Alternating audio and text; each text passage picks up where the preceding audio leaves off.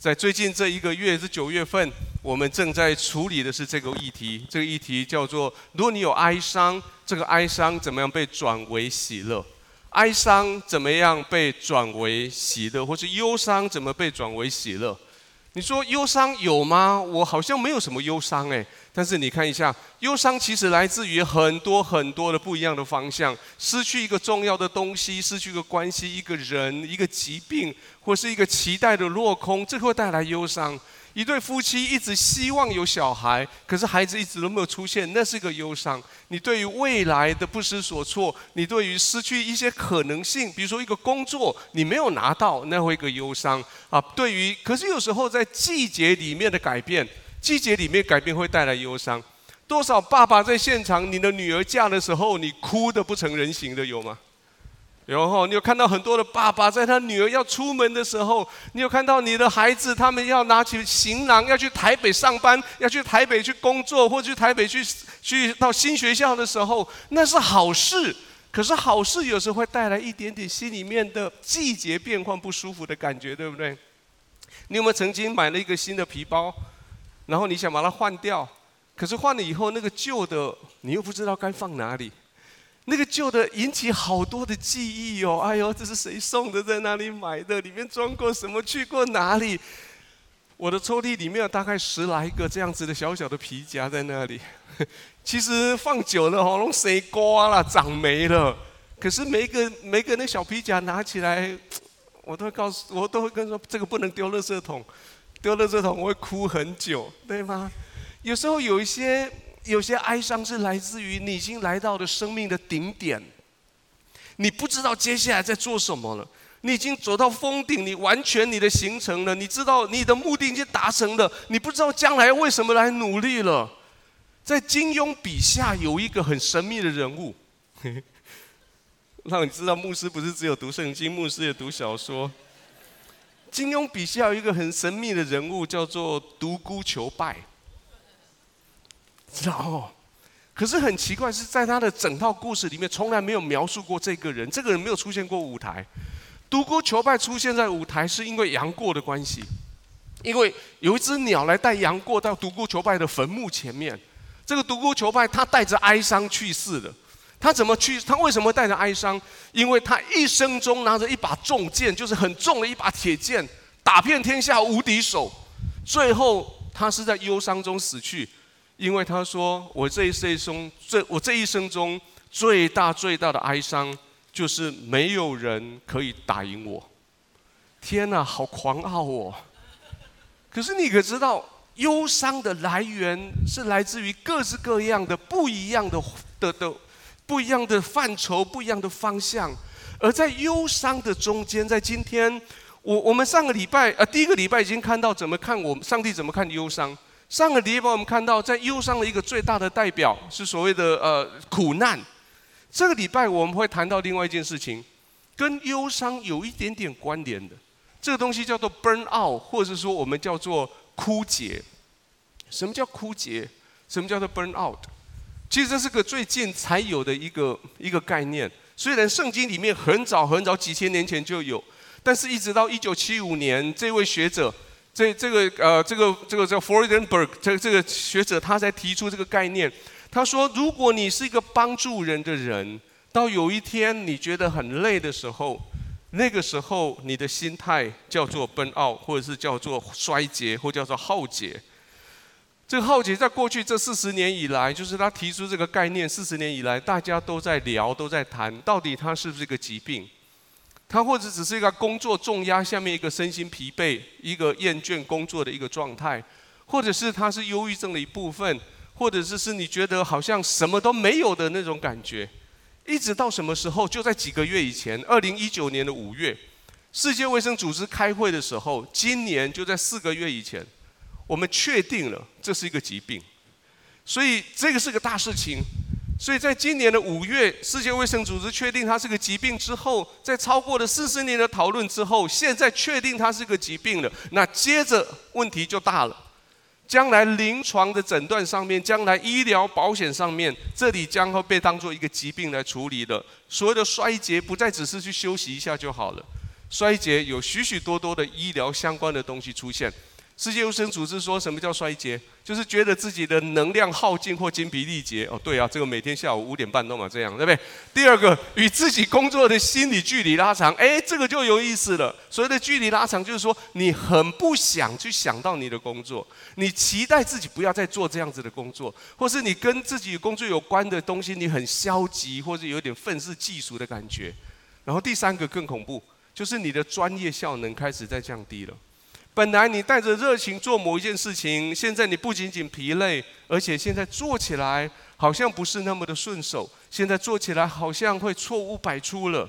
那后来有些人做这个来研究，他们说：好啊，既然有这样子的衰竭，有这种浩劫，那我们这个世界上多少人经历过这个？我看到一个研究报告，我好惊讶这个这个数字。他说百分之七十七的人在目前工作。中经历过职业倦怠，同意的请点一下你的头。在这中间有百分之五十以上的人说他们不止一次，请再点一下你的头。其中百分之八十七人，他们对工作本来本来八十七对工作充满热情的人，其中其中有百分之六十四人说他们其实常常感到压力，是吗？然后百分之六十九的人，将近七成，他们说我的老板做不到任何事情让我工作减低压力一点点啊。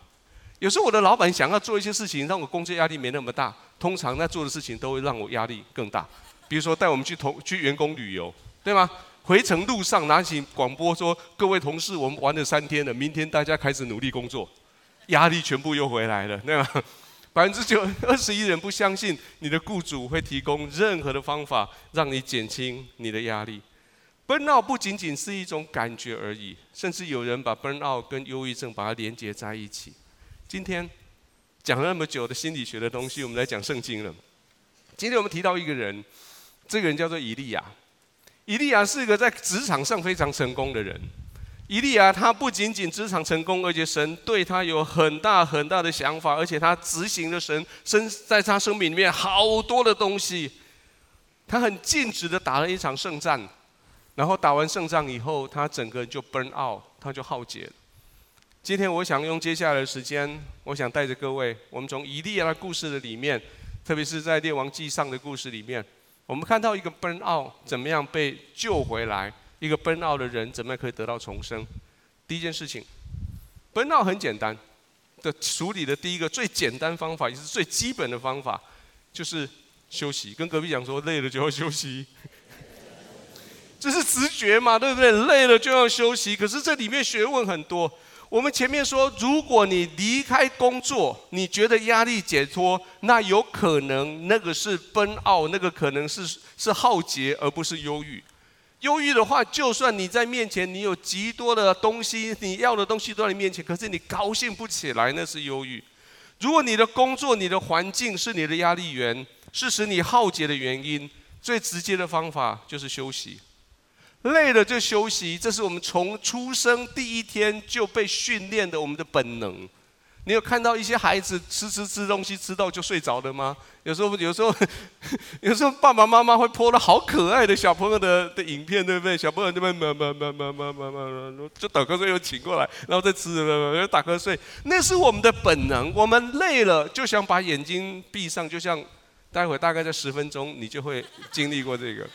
你 你就开始觉得哦，是是是，然后没关系，那是你的本能，你就休息吧。反正来教会真的是要来休息的，来教会你真的好好的休息。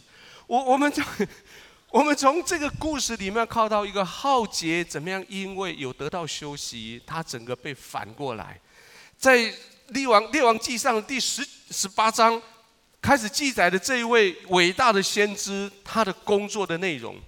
这位伟大的先知在第列王记上第十八章的时候，他跟四百个巴利呃四百个巴利的呃四百五十个巴利先知，四百个呃那个啊亚瑟拉先知征战，然后他借着火从天上降下来，他证明耶和华是神，所以趁着那个机会，他杀死了这四百个先四百五十个巴利的先知。可是这一做，他胜利了，可是他引来的极大的杀机在他的身上。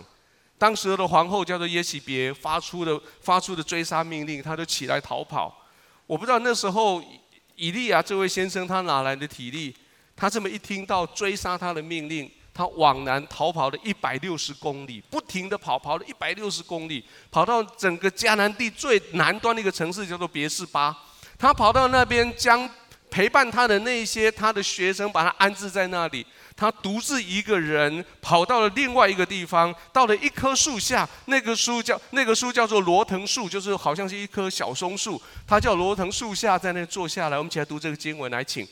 自己在旷野走了一日的路程，来到一棵罗藤树下，就坐在那里求死，说：“耶和华，罢了，求你取我的性命，因我不胜于我的列祖。”当浩劫来到以利亚的时候，他不仅仅求死，而且他把自己的价值压到最低。他说：“耶和华，算了吧，不要再使用我了。我过去这段时间虽然有多少做一些事情。”但是我比一比，我跟我的我的呃的我的这些长辈们，我的列祖比一比，我发现我比他们差好多，我差好多，不要再用我了，我要休息了。讲完以后，他就在树下就睡着了。天使就来拍拍他的肩膀，把他叫起来，说：“有水喝，有饼吃。”然后我猜以利亚大概在吃这个。然后他吃完再睡，哦哦，然后把他吃完以后，他又睡。等他要睡，不知道睡多久，圣经没有写。等到他睡醒了以后，天使又出现了，再吃，再喝，他再吃再喝，完了以后，圣经我们刚刚在我们的主题经文，可以帮帮我这个这个控制把它还回来吗？我控制死掉了，我的控制休息去了。OK，好。他，我们刚回到了主题经文，在主题经文，他又他就开始往前跑，他跑了四十天昼夜的路程，就到了那个地方。那这个地方就是我们后来知道的是何烈山，就在那里。那距离大概有三百七十公里，他就在那跑了三百七十公里的时间，他就在那边遇到了神。尽力的工作会使一个人完全的耗竭，因为你在尽力的时候，除了你一般你用的体力之外，你身上有一个很特别的东西，叫做肾上腺素，大概在这个位置。你的肾上腺素应运你你现在正在做的事情，开始分泌，比平常大量的分泌。比如说现在我，我的肾上腺素比工比平常工作大概多一百百分之一百五吧，就这样在那工作。然后你撑着撑着撑着，撑到什么时候？撑到今天下午三点钟，我讲完最后一堂，然后回到休息室，我就嗯。对你，你的肾上腺素就把你撑起来。即使你事情做完了，你去庆祝一下，庆祝的那个庆功宴，你有没有参加过庆功宴？然后大家都这样啊，你就有点虚假，虚虚假假的，对不对？因为你的肾上腺素正在用最后一滴的力量。等到那个功庆功宴也结束以后，你就瘫了。如果成功，那还好；如果事情是失败的，那瘫得更快，瘫得更久。所以跟隔壁再说一次，浩劫就是要休息。这就是我们的生理的现况。你浩劫就是要休息，但是问题在于什么样的休息？第一件事情，你要身体要休息。身体的休息是使得你身上的所有的乳酸，肌肉里面的乳酸可以赶快代谢掉，你的肾上腺可以回补回来。你吃的一些东西，你有一些营养，你有水分，有电解质可以补充，有吃的，有喝的，有睡的，你的肌肉可以放松下来。还有很重要的是，你的眼睛、你的耳朵可以稍微脱离当时正在努力工作的那个噪音，还有那些刺激的影像，还有不再听到某一些人讲话。不再看到某一个人的身影，那个对于你消耗、你把你的耗竭处理掉很重要。你有没有发现，有时候你觉得很累，你说你怎么累啊？那你怎么会这样累？其实你很想讲的话，就是因为你让我很累，对吗？就是眼前这个人如果离开你，或者他不要再讲话，你会比较不那么累。离开那里有干净的、舒服的空气，你可以呼吸适合的温度。以利亚就在树下睡了一觉。天使给以利亚水，给他饼，给他适合的树荫下面的温度，躺着的的的姿势。他吃了喝了再睡，睡醒了再吃再喝。他跑了四十昼夜的路。不仅仅你的心、你的身体要休息，第二件事情，你的心也要休息。身体的休息，我称它为休息，但是心理的休息，我们比较喜欢称它叫做安息。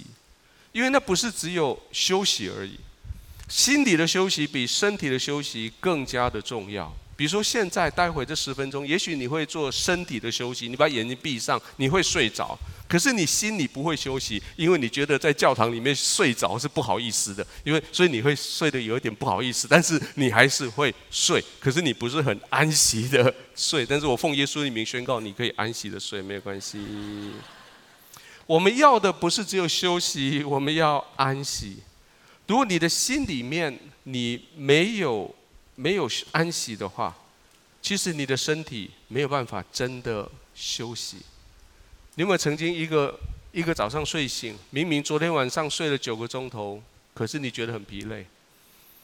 有没有一些有时候起来，你发现你那种你并没有好好的睡一觉那种舒爽的感觉，因为你的心在你休息的时候，他并没有休息。心要怎么样能够休息？你必须知道你已经尽力了。你必你必须相信你已经没有亏欠了。你必须知道你现在是安全的。你必须知道你现在是放下责任、放下焦虑的。下班的时候，其实这个在现代很难。就是我们我们为什么会在现代人会那么快的会会会耗竭？是我们现在几乎下班的时间已经那个线已经被模糊掉了，对不对？你下了班，你离开了公司，离开你的工作场，可是你的心还是在你的工作上，对吗？然后又最新的科技又提醒你，你的心还在工作上，就是那个东西。你好不容易回到家，哈尼我回来了，哈哈，好累好累啊！对啊，来一杯茶，茶刚泡好，刚喝一杯，你的手机就来。然后你的老板就哎，这个事情会怎么做？明天怎么？对不对？好像好像因为现在的科技这些的联络的媒体，我们好像没有办法真的把心安定下来。过去我曾经教导人用一个方法，但是我相信在现在，就算还有 Line 的时候，你还是可以这样做。至少你可以做这样子的宣告：离明天下午六点钟，你离开办公室，走出办公室的那栋大楼的门口，请你转身向着办公室大楼说。时间到了，我下班了，不干我事了。你可以做得到吗？当然，你不要在街头这样这样比了，就心里比较好。那这样这样就很就被人家觉得你怪人。可是至少你你在心理上，你要对着你的书桌、你的你的办公桌也好，对着你的办公室也好，告诉他说：我已经工作八个小时了，累了，时间到了，我走了，不干我事了，然后走掉。什么时候再回来？明天早上九点钟再回来，对不对？明天早上九点钟，你还有工作要做。记不记得那件事情？那那句话叫做“不用急着做事啦，不会有人把你的事抢去做了。”不用紧张啦，你会你会把事情做完的。还有，我们常常讲一句很有趣的话，那句话叫做“休息是为了走更长的路”。你讲过这种话吗？想想这句话有没有有没有有没有道理啊？休息是为了走更长的路，所以在休息的时候，你的目的是为了走更长的路。所以你休息的目的是储存能力，为了走更长的路。那我休息干嘛？反过来好不好？你可不可以反过来想？走更长的路是为了要休息。跟隔壁讲说，走更长的路是为了要休息。我觉得那个才是圣经的真理。你会发现，你你发现神的第一天是休安息日还是工作日？神第一天工作，第二天工作，第三天工作，第四天工作。神说：“哦，好累，好累。”第五，不，神不会讲好累的，但是是第六天工作，然后呢，休息。各位，如果你把你的假期排在前面。然后你开始想，今年的十一月八号，我要跟我的安娜达，跟我的家人，我们到日本，我们要去看呃，十一月八号能够看什么？看枫叶。你现在九月十五号，未来还有两个月，你会不会努力工作？会。为了要休息。你不要今天礼拜天哦，今天好好在那边休息，是为了明天要去打拼。不要这样子想啦。礼拜一开始你好好的打拼，是为了礼拜六、礼拜天到教会，你可以好好的休息。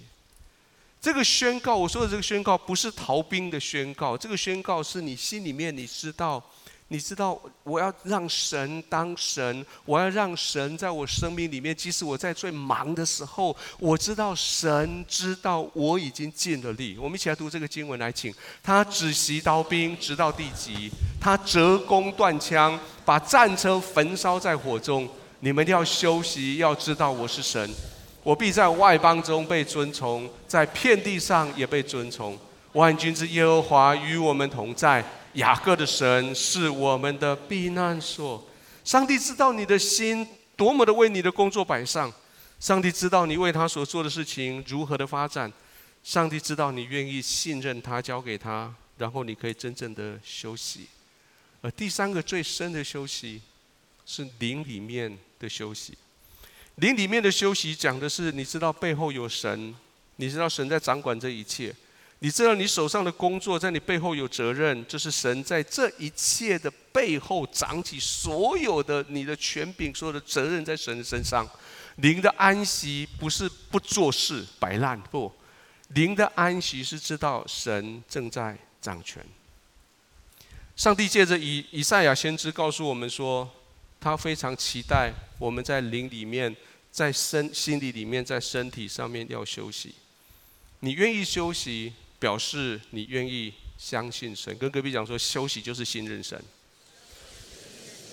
我们常常用这个经文，常常用一个读到一半的经文，是这个经文。我我常常提醒人家，这个经文你要读完。我们把这个经文，而且把它读完，好不好？来，请主耶和华以色列的圣者曾如此说：你们得救在乎归回安息，你们得力在乎平静安稳。你们静字不肯，你们发现你送给人家的经文就只有前面半段，后面那几个字你没有写，那几个字叫做什么？你们静字不肯。结果当当神透过以赛亚来呼唤他的百姓说安静平静归回安息的时候，这些百姓他们的回应是我们不要。这些百姓说我们不能安静，我们不能安息，安息下来敌人会打过来，安息下来那些那些。仇敌会把我们打得很惨，所以这你看这是经文的下下一节，下一节他怎么回应？这些百姓怎么回应？什么去读他们回应？你们却说，不然我们要骑马奔走，所以你们必然奔走；又说我们要骑飞快的牲口，所以追赶你们的也必飞快。一人叱喝，必令千人逃跑；五人叱喝，你们都必逃跑，以致剩下的好像山顶的旗杆。刚上的大旗，意思是说，你说不要，我们要自己要努力。我告诉你，上帝说你要努力，你的敌人比你更努力。他说不行，我们要跑，说你的会跑，你的敌人跑得你比你更快。如果你不休息，你将要付上极大的代价。耶稣把十二个门徒送出去的时候，耶稣告诉他们说：“你们去两个两个的出去，你们去带着我的权柄，你们可以去医病。”你们可以制服乌鬼，你们去。在马可福音后来过了几节，他们这群这群学生回来了，每个人都好兴奋哦！啊，主啊，你的名字真好用，奉你的名，我们去赶了好多的鬼，我们医了好多的病。可是耶稣并没有叫他们回来，说来来来，回来两个两个一组来。现在我们开始做工作报告，来，你们增长百分之多少？然后你什么时候设下一个点？你 你什么时候你们往哪里去？你们的下一步到哪里去？没有，耶稣没有做这些。耶稣看到这些门徒这么累回来以后，耶稣讲了一句非常贴心的话，我们去读耶稣所说的：使徒聚集到耶稣那里，将一切所说的事、所传的道全告诉他。他就说：你们来。你同我暗暗的到旷野地方去歇一歇，这是因为来往的人多，他们连吃饭的也没有功夫。这个礼拜你要背一个金句吗？请你背马可福音六章三十节。来，我们去歇一歇。耶稣说：“来，我们去歇一歇。”各位弟兄、各位姐妹，你已经很努力在工作。如果你觉得你已经有些累，你衰竭了。很重要一件事情，神说：“我等着你。”刚刚那个经文的背后，十六赛啊，以赛亚书圣经背后，其实神继续这样子说来：“耶和华必然等候，要施恩给你们；必然兴起，好怜悯你们。因为耶和华是公平的神，凡等候他的都是有福。”跟隔壁再讲一次：“浩劫就是要休息。”可是，在你这么打拼的时候，你怎么避免很快的耗竭？第二个原则，让我跟你建议，你把健康的界限建立起来，你可以避免很快的耗竭。耗竭的时候，当然要要休息。可是耗竭之前，如果你可以把健康的界限先把它定把它定义起来，你可以减少很快进入耗竭。健康的界限跟不健康的界限，这在教会里面我们常常这样子在讲。但是健康的界限，真正的健康界限是什么？我认为健康的界限有三个很重要的元素，这三个元素叫做爱、责任跟自由。爱、责任跟自由。爱是你建造界限的原则，你建造界限的基础，就是你为了爱，你建造这个界限。责任呢？责任说的是在这个界限的这一边，在我这一边。我要负起我该负的责任，我不能摆烂。自由呢？自由是在界限之内，我就可以随心所欲，知道我要做的事情是什么，知道我不必做的事情是什么。这个健康界限，使得我可以在我的健康界限之内，我可以活得很愉快。爱建立起界限，界限这一边我有责任，我享受在界限里面我自己的自由。各位，这是很重要的一个概念，要不然的话，你会永远跟人家牵扯不清，因为这个世界上有太多太复杂的关系了。你的亲子、朋友、夫妻、情绪、身体、责任这些界限，如果你没有把它建造起来，你很快的你会进到浩劫里面去。这两个界限是什么？哇，字太小了，没有关系，很没有界限的字。好，OK，这是一个啊、眼睛测验的题目哈。那些太松散的界限，使得你从来不敢跟人家说不。太松散的界限，使得别人替你做决定。你把别人的问题当做你自己的问题，你很快的揭露很多你私人的资讯。很快的，你对于自己被忽略、被不合理的对待，你有好大的容忍度。没有关系，我可以忍。你对自己的需求、感觉，把它放在后面，先考虑别人的需求跟感觉。你觉得别人的健康快乐，你要为他负责任，可是你忘了为自己负责任。最后，你为了要跟别人，为了避免跟别人冲突，你把自己的价值观妥协了。当别人测试你的底线的时候，你放弃你的底线，让他测试，让他进到你的底线来。最后，你因为你自己没有没有很健康界限，你很松散的界限，你觉得别人也是这样。所以你也去不断的去踩踏别人的界限，不尊重别人的界限。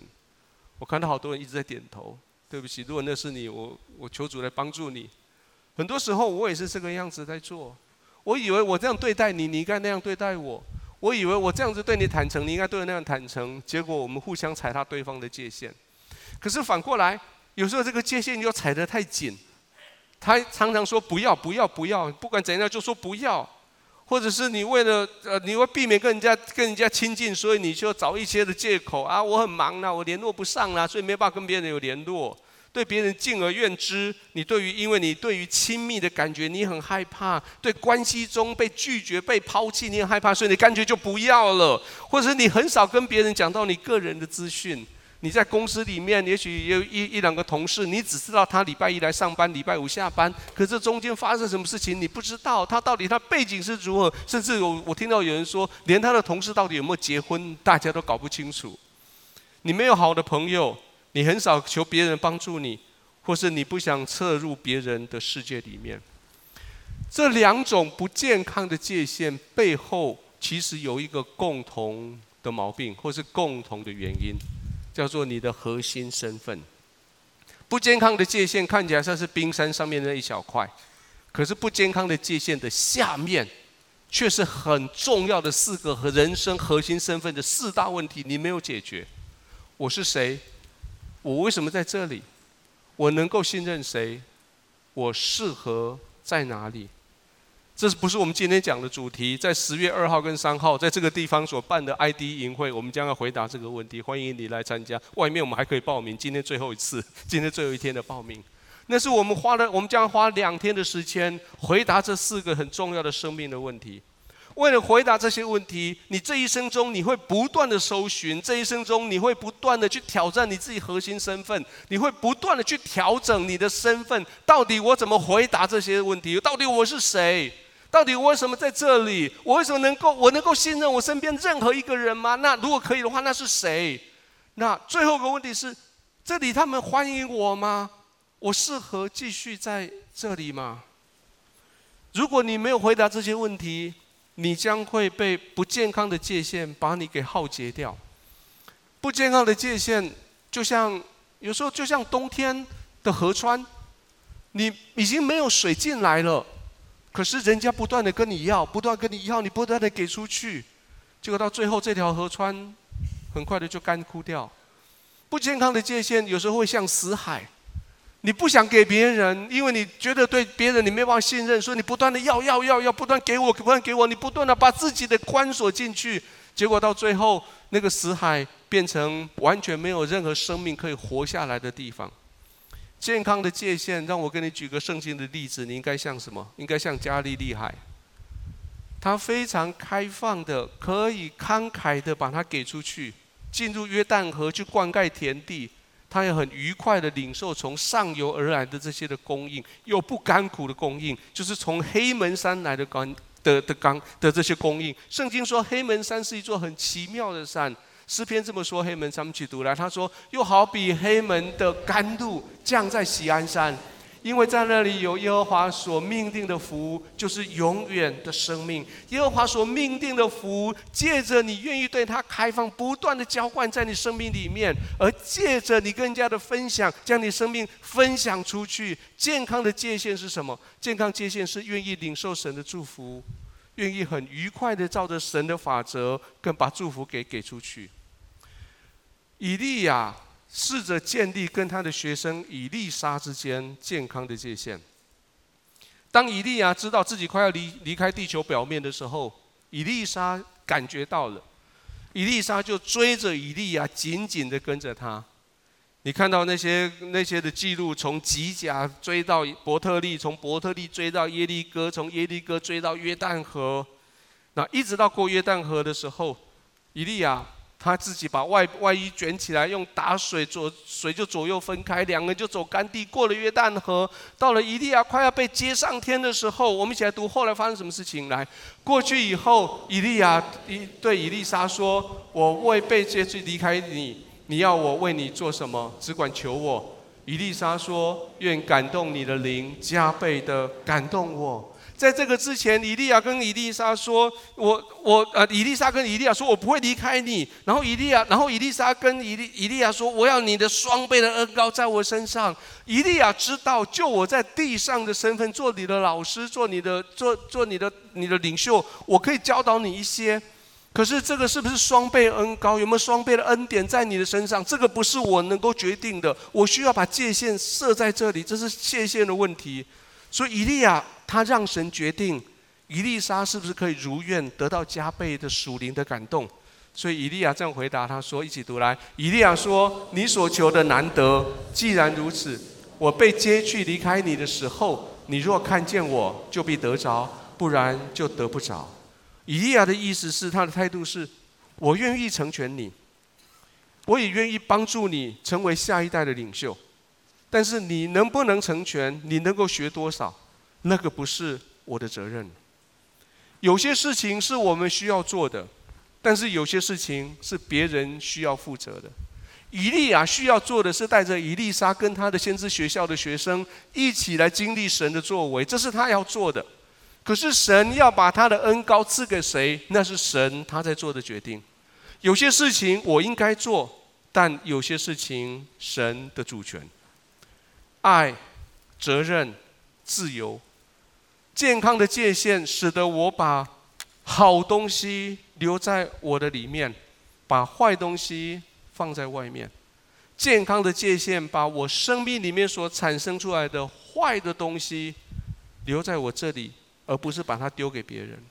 在我这里面，我自己处理它，就是神要我处理的。健康的界限，帮助你避免浩劫。最后一个，健康的界限的最后一个，也是最重要的一个概念。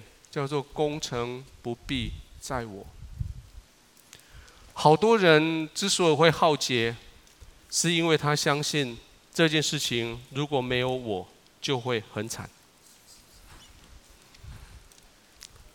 老实说，我知道这个原则太晚了。有好长一段时间，我认为很多事情如果没有我，他们一定做不了。结果把自己搞到焦头烂额。各位，你所做的事情很重要，但是让我很诚实告诉你，没有你的话，事情不一定不会成功。老实说，不是只有你一个人在坚持你现在正在做的事情，还有很多跟你一样理念的人，他们跟你一样的、一样的在努力。换句话说，你很重要。我们在教会里面常常说你很重要，但是让我诚实告诉你，你绝对不是事情成败的唯一因素。你很重要，但是你不是事情成败的唯一因素。你很重要，但是你没有你想象的那么重要。你很重要，但是你没有你想象的那么重要。有时候我们会被这样子的谎言给围绕住，这个谎言说，这个事情没有我一定会很惨，这个事情没有我亲手去做，他们一定做不来。如果你相信这个谎言，你就不断的做，你就做刚刚我们的经文啊，在奉献的经文那个马大姐，你就不断的做，你就不断的加班，你就不断的想。不断的伤脑筋，不断的烧脑，不断的焦虑，不断的熬夜，不断的把事情捧在你的心口上，不敢把它放掉，因为一放掉它就会惨。所以很快的，你的肾上腺就烧完了；很快的，你全身肌肉里面乳酸就堆积了；很快的，因为你呼吸变得很浅，所以你的换气换氧量就不足了，你的血中氧浓度就降到百分之九十五以下了。然后你觉得疲累了，然后你就没有办法撑下去，你就耗竭了。以利亚跑了一百六十公里，来到了别是巴，然后到独独自一个人来到了罗藤树下的时候，他已经耗竭在那里。到了别是巴，将自己的仆人安置在那里，他在罗在那个罗藤树下求死。幸好天使来给他吃的，给他喝的，睡了，又给他吃，又给他喝的。他跑了三百七十公里，来到了何烈山，住进去一个山洞的里面。就在那里，他遇到了神。他发现他问题的最终结的地方就在这里，就在那个何烈山的山洞里面。上帝来问，来找他。神跟他说：“以利亚，你在这里做什么？”事实上，神问他的理由，问他的问题，他的语义听起来，上帝是在问他说：“以利亚，你怎么到这里来了？你在这里，你在做什么？”以利亚听到神的问话，以利亚的回答很简单：“上帝啊，我很努力哦。”以利，上帝说：“以利亚，你在这里做什么？”以利亚说：“上帝啊，我很努力哎。”上以利亚怎么说来？因为我为耶和华万军之神发大发热心，因为以色列人背弃了你的约，毁坏了你的坛，用刀杀了你的先知，只剩下我一个人，他们还要来搜寻我的命。然后神听到他的回答，再跟他神说：“这位先生，我需要跟你好好的谈一谈。”所以继续耶和华继续读来，耶和华说：“你出来站在山上，在我面前。”那是耶和华从那里经过，在他面前有烈风大作，崩山碎石，耶和华却不在风中；风后地震，耶和华却不在其中；地震后有火，耶和华也不在火中。火后有微小的声音。神说：“经历过这么多的天然的这些症状之后，我不在那里。然后完了以后，很细小的声音。神第二次问他完全一样的字：以利亚，你在这里做什么？完全一样的，就是 Ctrl V Ctrl C 就 copy 过来这样。以利亚，你在这里做什么？你想以利亚怎么回答？”我很努力哎，我们再读一次。我为耶和华万军之神大发热心，因为以色列人又背弃了你的约，毁坏你的坛，用刀杀了你的先知，只剩我一个人，他们还要搜寻我的命。你说，哎，圣经有没有抠错？没有，完全一样的字。神说：“以利亚，想想看你在干嘛？”以利亚说：“我很努力。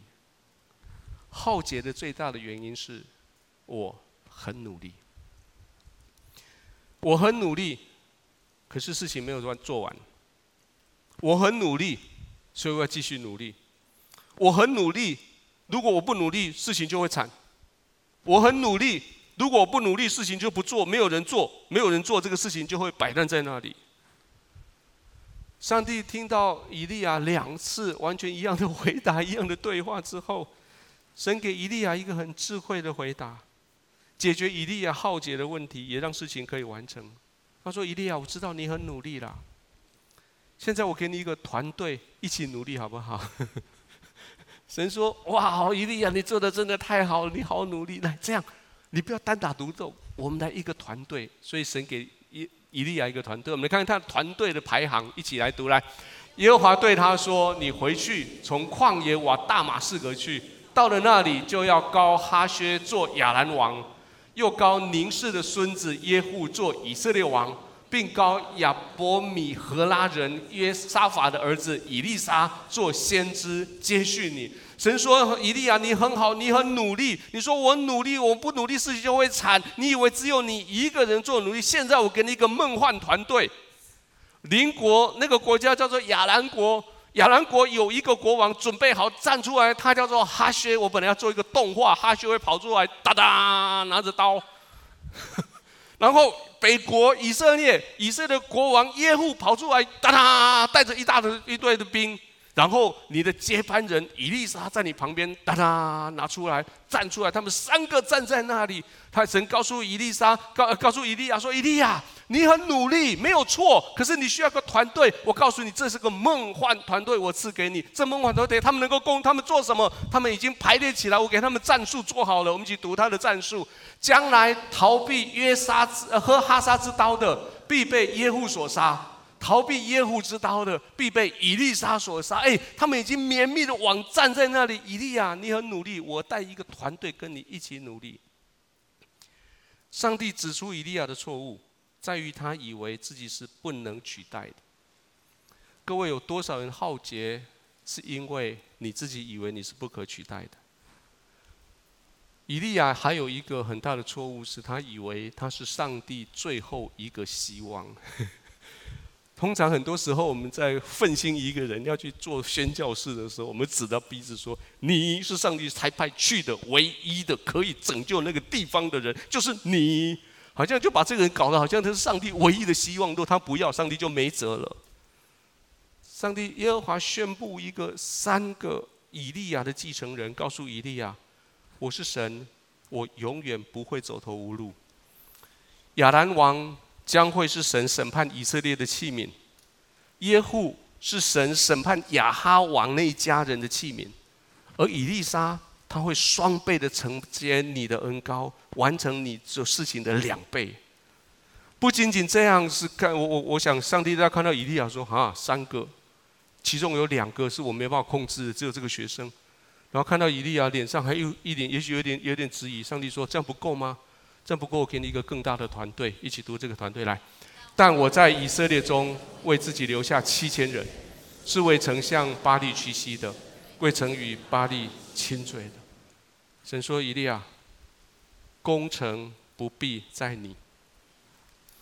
各位，功成不必在我，事情的完成不一定是你。”中文很有意思，你读过来也有意思。他说：“我在。”必不成功。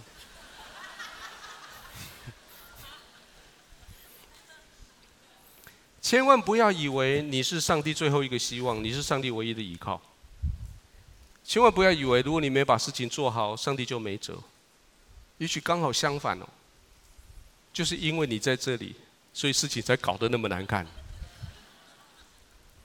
可我们常常把自己想得太重要、太伟大了，好像。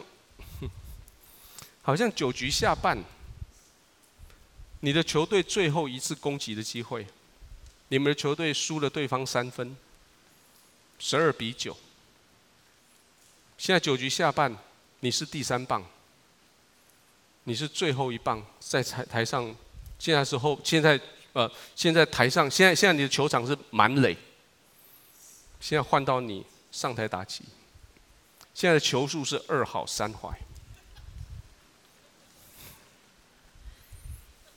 把球棒准备好，投手跟跟捕手的，他捕手在那边，然后那边教练这边，哦，然后三个人他们三分过一，然后你准备好，球投过来，你盯着那个球，你用你浑身之力，你挥棒，挥棒落空的请举手，你们好悲观哦，对不对？就残垒十二比九就输了，一挥出去，满贯全垒打，请举手。哇，是是，应该是这样对吗？你你知道多少时候你就是这样吗？多少时候你以为你站在那重位置上，你这一挥棒，要么就是全队都输，残垒，输得很惨；要么就是这一棒再见全垒打，把四个人打回来，结果你们就赢了一分，解解决问题，拿到世界冠军，对不对？有没有其他可能性啊？有，有没有其他可能性？还是有其他的可能性哎？一个比赛中间你很重要，但是也许你没有你所想象那么重要哎。你很伟大，但是你没有你想象那么伟大哎。各位，我们常想说意向就要在我手上要完成那个才。各位，修哥常常讲这一句，我觉得很有意思。他说，意向如果在你手上能够完成，那个就不是意向了啦。对不对？如果在你这一生中还没有死之前，意象完成了啊，那你剩下时间活着干嘛？意象就是你这一生中，你在你死之前，你眼睛闭上之前，他还没有完成，你把它交给下一个人，那个人把事情把它给做好，那个才是意象。或许你在工作场所跟我一样，你有这样的经验，你开始一个工作，这个工作的最后结局不在你手上完成，对吗？你开始一个工作，这个工作做到一半三分之二，你就被调走了，或者这个计划就被交给别人了，你就旁边说：“哎呦，我有这个这个。”可是人家那个人把事情做好了，这些你可以接受吗？你手上的工作，也许别人做的比你更好哦。你有没有曾经离开一个工作岗位，交接一个工作项目之后，那个继承者，那个接任者？把那工作做得更好，而且他们得了一个什么奖？他们被报纸刊出来，被电视采访，然后你在旁边说：“，那是我，那是我，那是我，那是我。”因为我再必不成功，所以你走了，人家就成功了。如果你不能成，不能接受功成不必在我，你就做到浩劫，甚至做到死。后来的历史证明，以利亚接受这三个梦幻团队，加上这七千个。七千个先知在后面做做对他的的对他的呃资源，他接受这从神来给这个沮丧的先知的新任务，他决定要听从耶和华的命令，恢复行动，历史就照着神的旨意行在那个时代。除了以利亚之外，神借着其他的人完成他的旨意。耶稣这么说，有一句这耶稣所说的话，有一段时间我很难理解。我们一起读来。我实实在在的告诉你们，我所做的事，信我的人也要做，并且做比这更大的事，因为我往父那里去。这句经文我常常想说，耶稣，我还能够做什么比你更大的事哦？你做的事我会做，OK 啦，这个已经有点难了，对不对？叫死人复活了，疾病疾病得医治。可是你说我还做比这个更大的事，什么事啊，耶稣啊？我相信耶稣在讲的是我我自己的解释是，我认为耶稣在讲是两件事情，我们会做的比他更大。第一件事情是我们能够工作的范围、地方的范围会比耶稣更大。你会发现耶稣他一生中三十三年，他走的范围就是现在的以色列那一块，这样来来去去来去好几次来来去去这样吗？你知道耶稣没有来过台湾吗？你你你你知道吗？虽然没有写圣经，但是你看圣经，你知道耶稣没有来过台湾，这你知道吗？你知道耶稣没有去过那个医院？你今天下午要去探访的那位老人家，耶稣没有去，没有去过他们家，这个你知道吗？我是说人体的那个耶稣，当然灵里面耶稣有去过。但是耶稣在说的是，他一起读来，他说：“圣灵降临在你们的身上，你们就必得着能力，并要在耶路撒冷、犹太全地和撒玛利亚，直到地极，做我的见证。”想想看，在那个时代，耶稣所说的地极在哪里？台湾吗？那时候的世界地图摊开来，也许还没有台湾哦。我我很确定是，也许还没有美洲大陆哦。也许在那个时候，他们世界地图摊开的，就是罗马帝国所及之处哦，就是他们放旁边那些地方。各位，我们去的地方比耶稣更大。耶稣的门徒，他们听到耶稣说地极的时候，他们头脑里面在想的，跟我们今天看到地极的时候，头脑里面所想的是完全不一样的地方。第二个，耶稣他说：“我做你们做工的，不仅仅地方比我大，而且你们的效果会比我大。”耶稣影响了那十二个人，其中还有一个是叛徒哎。耶稣老是说不是他，他最后就是十一个人跟着他，然后等到耶稣升天的时候，那十一个人说啊，我们怎么办？可是耶稣说圣灵降临到你们身上，你们开始做这些充满了能力。彼得，这位捕鱼的彼得，彼得先生连捕鱼都不会的彼得的渔夫，他在他在呃在五旬节那个晚上。他一次的讲道，带三千个人信主。过了不久，到了第四章下一再再下一章，他在所罗门廊上，就是在圣殿的门口，他一次的讲道，带了五千个人信主。耶稣这一生中，他带的五千个人是吃面包的。各位，耶稣说。你们要做的是地方，你们要做的地，你们要做的的效果会比我更大、更广、更有效的福音，可以让比别人做比你更大的事情。如果告诉你说要解决浩劫的问题，就是你要相信功成不必在我，你可以接受吗？现代人很纠葛的一件事情，就是我们想多做一点事，然后呢，我们要避免浩劫。想多做一点事，想避免浩劫，所以这在两边在边撑来撑去。早上睡醒想要多多一点精神，所以一整天喝咖啡喝红茶。到了晚上睡不着觉，明天还要工作，所以就是吃安眠药。到第二天早上安眠药还没退，所以再再多喝一点咖啡跟红茶。到了晚上，咖啡的觉还没退，再多吃一点安眠药。所以你可以看到精神科医师越来越有钱，就是这样子。卖咖啡的越来越有钱，就是我我这很纠葛啊。就是你你要多做事，可是你要你又要希望能够多撑久一点，然后你为了撑久一点，你你在那边，重点是你多做很多事，你的成果是什么？你是要像圣经所说的那些草木禾秸，就是烧了就没有了，还是你可以存到天上永恒的家业？我们都很努力的工作，努力的避免浩劫。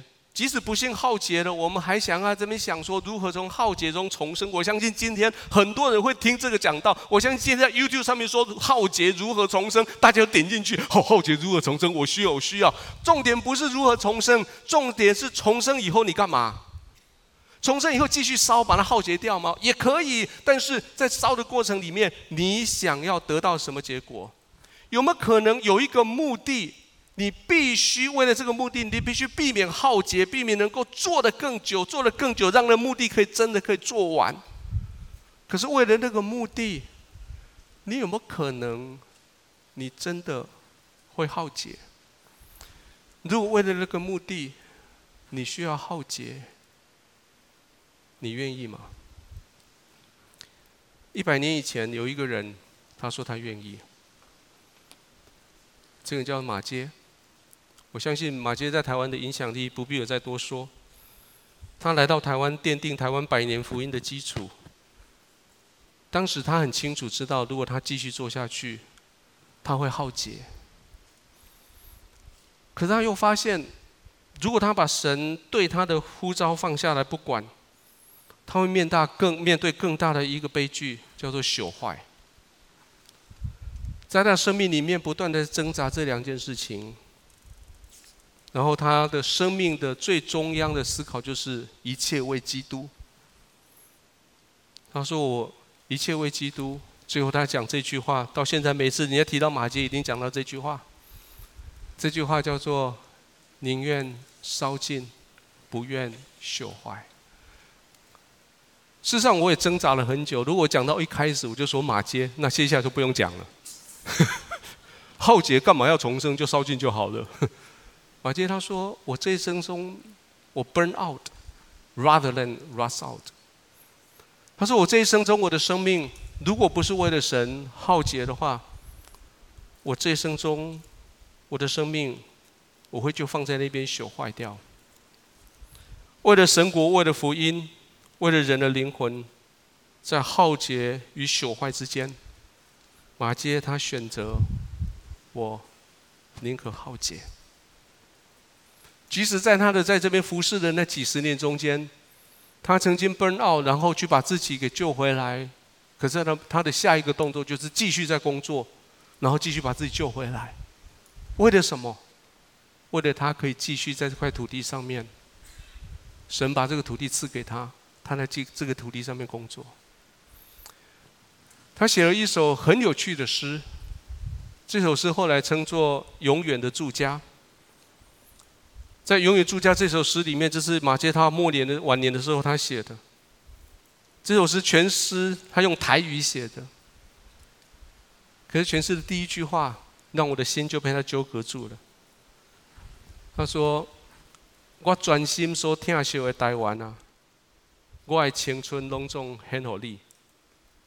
我专心所疼惜的台湾啊，我一生的欢喜拢在这。”他把他的生命就丢进去这里面，然后他描述当时，我相信他是淡水河岸，对着对面对岸这样逃，到最后他说：“五万我人生中的煞尾站，在大莺拍花的响声中，在竹林摇动阴影的内面，找到我一生最后的主家。”他说：“我在这个在这个地方，在这个竹影很漂亮的地方，我找到了我人生，我生命。”最后的住家就在这里。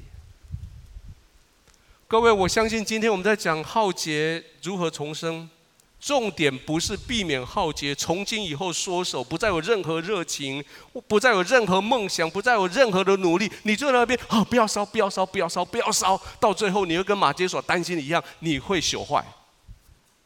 今天的重点是，你避免浩劫重生。是为了你可以烧更久，烧更久不是为了平白无故没有意义，烧更久是为了永恒的意义来烧，烧更久是为了永恒，避免浩劫是为了能够烧更久。我们一起来祷告。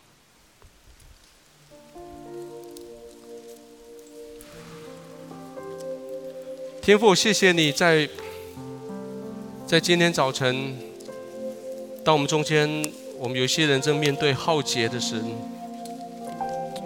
主，你让我们在我们极其困难的工作里面，主，让我们看到我们工作的意义。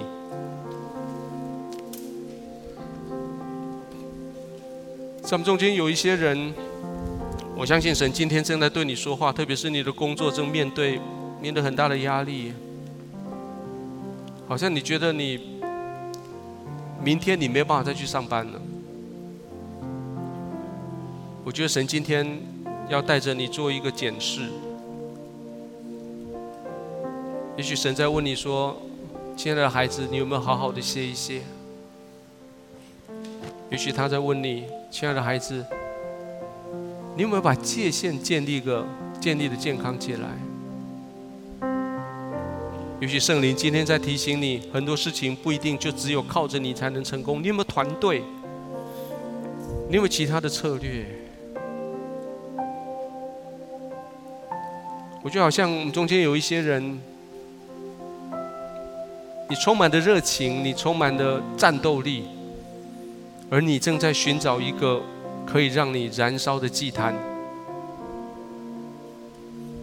好像神要借着我跟你说。来投资在永恒里，投资在永恒里，投资在一个你可以称呼为永远的住家，就像马街一样的永恒里。你所做的每一件事情，思考它在永恒里面是什么样的意义？我觉得神今天呢，在我们中间要召唤起许许多多的人。你宁可自己为神国来浩劫，而不愿意坐在那边朽坏的人。主，我谢谢你在今天借着这个议题，借着以以利亚他的故事，主，我们要检视我们自己的生命。而我们相信，最重要一件事情是，我们再次宣告你是我们生命的主人，你是我们的救主。不管我们生命的现况如何，你总是有办法。主，你是永不失败的神。我们今天再一次在这里，我们用这样子的祷告。我要求每一位跟我一起做这样子的献身的祷告，说：“亲爱的耶稣，今天我愿意再一次把我的心门打开，邀请你进到我心中来，做我的主人，做我的救主，赦免我过去所犯的错，饶恕我的罪，带领我前面的人生，帮助我从浩劫中得重生。”帮助我重生之后努力神国的工作。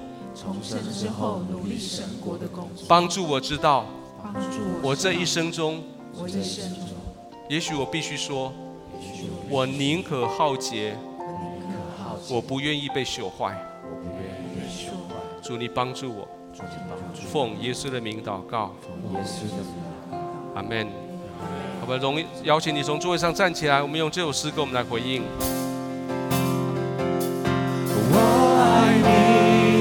用尽我全心全意全力，荣耀高举你的名，我跟随不怀疑。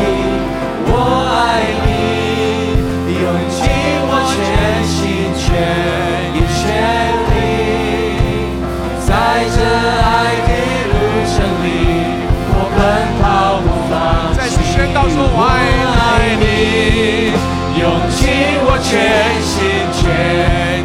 意